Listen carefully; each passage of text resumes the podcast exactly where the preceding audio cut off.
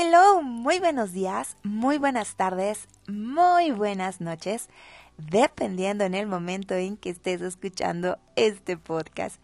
Te doy la bienvenida al canal de la empatía a Empatízate. Comenzamos. Te recuerdo que estamos hablando en esta temporada de la habilidad de ponerte en los zapatos del otro y sentir las emociones que ellos sienten. Hoy conocerás cuatro de los ocho rasgos que poseen los empáticos, así que ve tomando nota donde tu respuesta es un sí en los rasgos que te voy a describir. Número uno. Somos altamente sensibles. Pensar en ser altamente sensible está visto como algo negativo. Se piensa que una persona que es altamente sensible no puede soportar críticas o se molesta y llora por cosas tontas. Pasamos a ser vistos como personas que hay que darnos como un cuidado extremo para no herir nuestros hermosos sentimientos.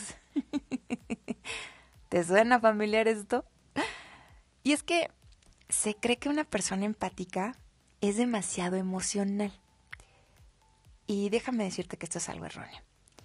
De hecho, ser empático significa que una persona está más en sintonía con su ambiente que los demás.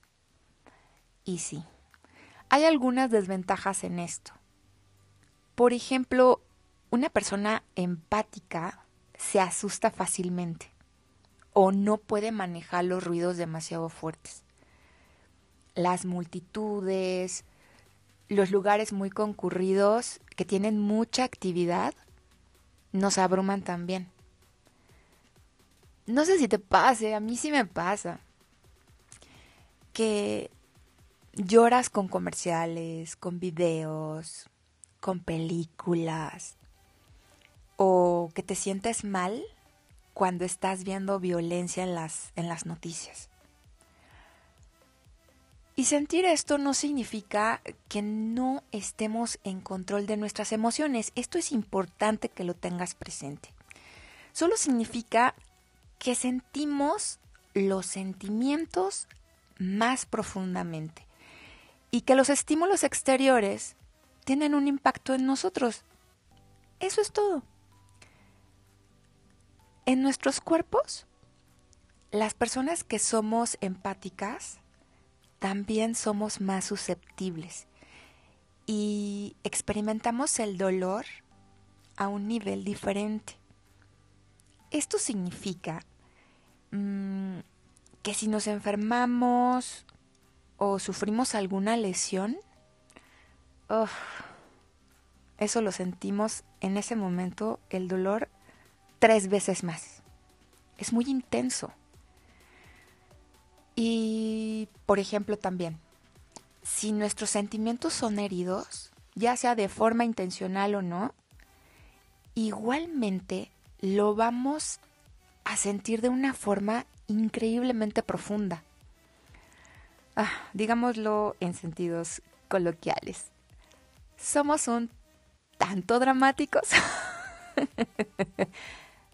sí. Pero esto es porque estamos muy conectados a los estímulos y a lo que sentimos. Por eso es que nos pasa esto. Y el único momento en que los empáticos podemos arremeter o reaccionar negativamente es si nos sentimos atrapados. Por ejemplo, si estás atascada en una multitud o en una situación en la que no puedes salir y estás siendo bombardeada con estímulos que no puedes controlar, inmediatamente vas a encontrar una manera de protegerte a ti misma. Esto que te acabo de comentar ¿Algo por ahí dijiste sí? Bueno, sigamos con el número dos. Disfrutan de estar solos o solas. Oh, oh Dios. Esto es lo mío, esto es lo mío. bueno, realmente todos los rasgos, la verdad. los empáticos. Muy a menudo necesitamos tiempo para estar solos, sobre todo después de estar bajo situaciones estimulantes. Esto mm, nos permite recargarnos y reorganizarnos después de haber sentido las miradas de otros y escuchado tantos sonidos a nuestro alrededor. La mayoría de los empáticos disfrutamos de estar solos y he de decirles, no nos sentimos solitarios. Disfrutamos poder resguardarnos en nuestras mentes, de pensar en las experiencias que tuvimos y, lo que aprendimos de ellas. También nos gusta hacer actividades que nos agradan estando solos. ¿Y por qué no? Simplemente también estar sentaditos, acostaditos o acostaditas sin pensar nada. En muchos casos, em, como empático, en muchos, no quiero decir que en todos, pero en muchos, disfrutas el total silencio durante tu tiempo de inactividad eso es algo que, yo peleo. y digo peleo porque sí, la verdad es que me gusta el silencio, me gusta escuchar sonidos, pero determinados sonidos.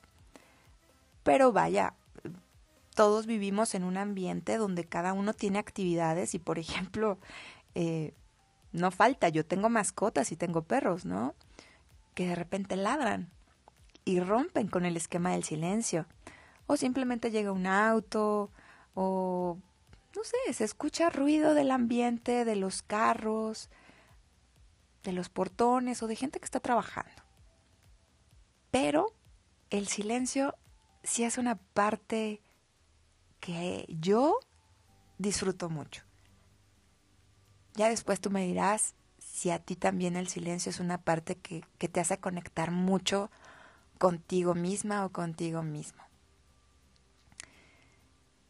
Otra, otra parte de, de la soledad en los empáticos es que podemos dedicarnos a leer un libro, a tomar un baño, hacer un pasatiempo, un hobby, meditar, hacer ejercicio. Y también, como lo, como lo hace mi gato. Digo, hago la referencia de mi gato, ¿no? ¿no? No por otra cosa. Que le gusta mirar por la ventana. Y a mí también me gusta mirar por la ventana, pero a diferencia de mi gato que quiere ver como a lo mejor las aves que están como un poco más cerca por la ventana, a mí me gusta ver los rayos del sol, cómo se ilumina en mi jardín. Y estas cosas me hacen sentir increíblemente feliz, ya que también la conexión con la naturaleza es una buena forma en la que recargo mi energía. Otra, otra forma que tú lo puedes hacer puede ser con una caminata por un parque o por una calle tranquila. Si tienes un patio, sentarte en tu patio. También si tienes la posibilidad de salir de tu ciudad, bueno, disfrutar de la vista, de los sonidos, de los olores o simplemente disfrutar de esa calma que te da el estar en un lugar distinto, fuera de tu casa. Y hablando de esto, de la conexión con la naturaleza, te voy a dar otro ejemplo en mi caso. Y es que regar mi jardín me trae mucha paz. Es el momento en el que me desconecto de todo. De verdad, es cuando dejo el celular a un lado. Y miren que en estas épocas dejar el celular no es cualquier cosa. y me enfoco a observar mi pasto. Veo mis flores. Ay, cuando el agua cae en la tierra y se despide este olor de, de tierra húmeda. Bueno, yo creo que a la gran mayoría nos gusta ese olor. y estar observando dónde mi pasto, mis plantas necesitan más agua o más tierra. Estar observando todo lo que necesita mi jardín. Ese tiempo que no me lleva menos de 30 minutos, y, estoy hablando de un jardín pequeño, o sea, no es un jardín grande, pero sí esos 30 minutos son en verdad altamente terapéuticos para mí. Y tanto como un hábito o como una rutina, también es parte de una terapia que lo hago a mediodía y lo hago a mediodía porque también aprovecho para tomar esos baños de sol que también son necesarios y que también te cargan de mucha energía. Eso es algo que también te recomiendo hacer. Toma baños de sol, al menos 10-15 minutos al día. Créeme que te vas a cargar de una energía que al poco tiempo vas a ver los cambios. Otra parte que tenemos los empáticos, y, yo estoy muy segura que es así, que te pasa, es que eres un amante de los animales. Y quizás tengas alguna mascota en tu casa. Y probablemente pases mucho tiempo con ella o con ellas o con ellos y les hables todo el tiempo. ¿A poco no?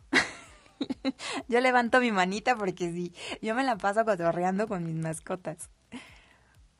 Y es que casi por lo regular, en la vida de un empático existe un animal cerca. Es curioso, pero sí. Y es que creamos una conexión muy especial. Y, esta parte en mi experiencia personal es algo que me ha identificado desde muy chiquitita. He perdido ya la cuenta de cuántas mascotas he tenido a mi cuidado. Y cada una de ellas he comprendido su carácter. Muchas de mis mascotas fueron y son animales rescatados, con historias de vida de verdad muy difíciles, em, pero que con amor se transformaron y me dieron grandes lecciones de vida. Y quiero hacer un paréntesis aquí, porque estoy recordando con esto que hace unos días tenía una charla con mi novio donde salió el tema de las cosas que te apasiona hacer. Y rescatar animales fue mi gran pasión. Y aprendí también que las pasiones, si no tienes un control, pueden hacerte daño.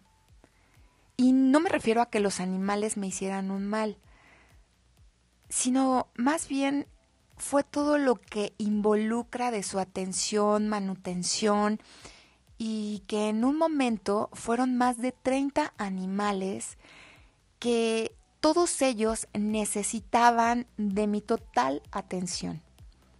Y fue muy bonito. La verdad, no me arrepiento, pero he de decir que sí, en su momento fue muy agotador, pero también puedo decir que tengo esa palomita en hacer las cosas que me apasionan. Cierro el paréntesis. Eh, ¿Te has dado cuenta, si es que tienes mascotas, que el tiempo que pasas con ellas es muy agradable? ¿Y si descifras por qué? Si no lo descifras, te lo voy a decir. Y es porque no te agotan tu energía y no te cargan con problemas negativos. Que eso lo vamos a hablar ya más adelante también con los vampiros energéticos del por qué ellos nos agotan la energía y nos cargan con estos problemas que ellos tienen. Pero eso va a ser mucho más adelante. Y bueno, las mascotas, la verdad es que muy, muy por el contrario de todo esto de que nos pueden agotar la energía, nos llenan de amor, de apoyo incondicional y eso sí, de mucha, pero mucha alegría. Y seguimos con el tercer rasgo de los empáticos. Introvertidos. ¡Ay Dios! Este tema, este tema. Y es que es un término que muchas personas malinterpretan. Piensan que si eres tímido es porque tienes ansiedad social. Ser introvertido significa que estás más atento a los sentimientos internos que a los acontecimientos externos. Hay introvertidos que disfrutan de estar rodeados de gente, sí, sí, sí, pero les puede resultar ser agotador al estar interactuando con ellos. Esto es diferente para las personas que son extrovertidas. Las personas extrovertidas obtienen energía interactuando con los demás.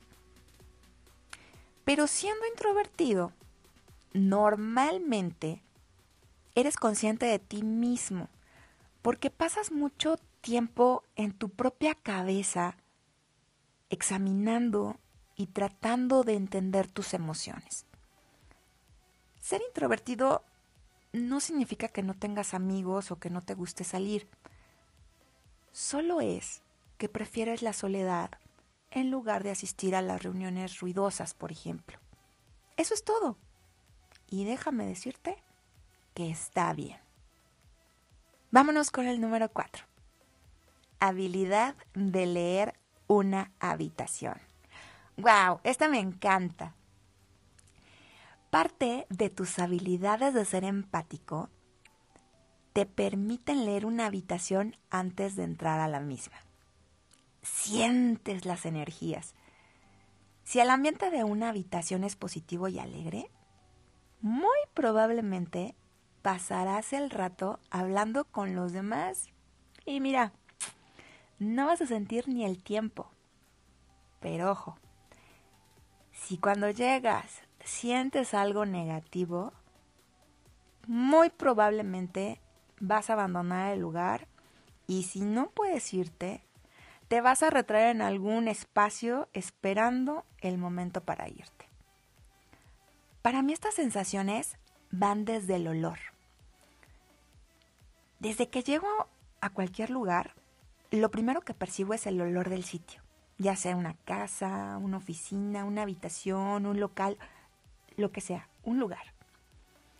Y de ahí me da una serie de datos en mi cabeza que me hacen comenzar a saber si me integro al ambiente de esos lugares o bien voy analizando las sensaciones que comienzo a sentir. Te voy a poner un ejemplo. Las haciendas. Las haciendas son lugares muy bonitos, pero tienen un olor a viejo, a humedad, a encierro. y es que son lugares que por donde camines escuchas escrujir algo o rechinar algo. Son lugares que a mí me gusta ver. me encantan, de verdad. Eh, visualmente son maravillosos. Pero he de confesar que eso sí, jamás, por ninguna circunstancia, me quedaría a dormir ahí. y es porque la vibración es muy fuerte para mí. Siento como si todo el tiempo hubiera muchas personas ahí. Y así como te lo estoy escribiendo con las haciendas, me pasa en cada lugar a donde voy. ¿Algo similar a ti te pasa como todo esto que te platico? Haz un recuento de los lugares que te han impactado y recuerda cuál es la sensación que se quedó plasmada en ti. ¿Va? Pues bien, es todo por hoy. Espero que hayas disfrutado de la segunda emisión de esta segunda temporada de Empatízate. Te espero en el siguiente capítulo, donde hablaremos de los cuatro últimos rasgos que poseen los empáticos. Empatízate conmigo. Mi nombre es Pati Avilés y estás en el canal de la empatía. Hasta pronto.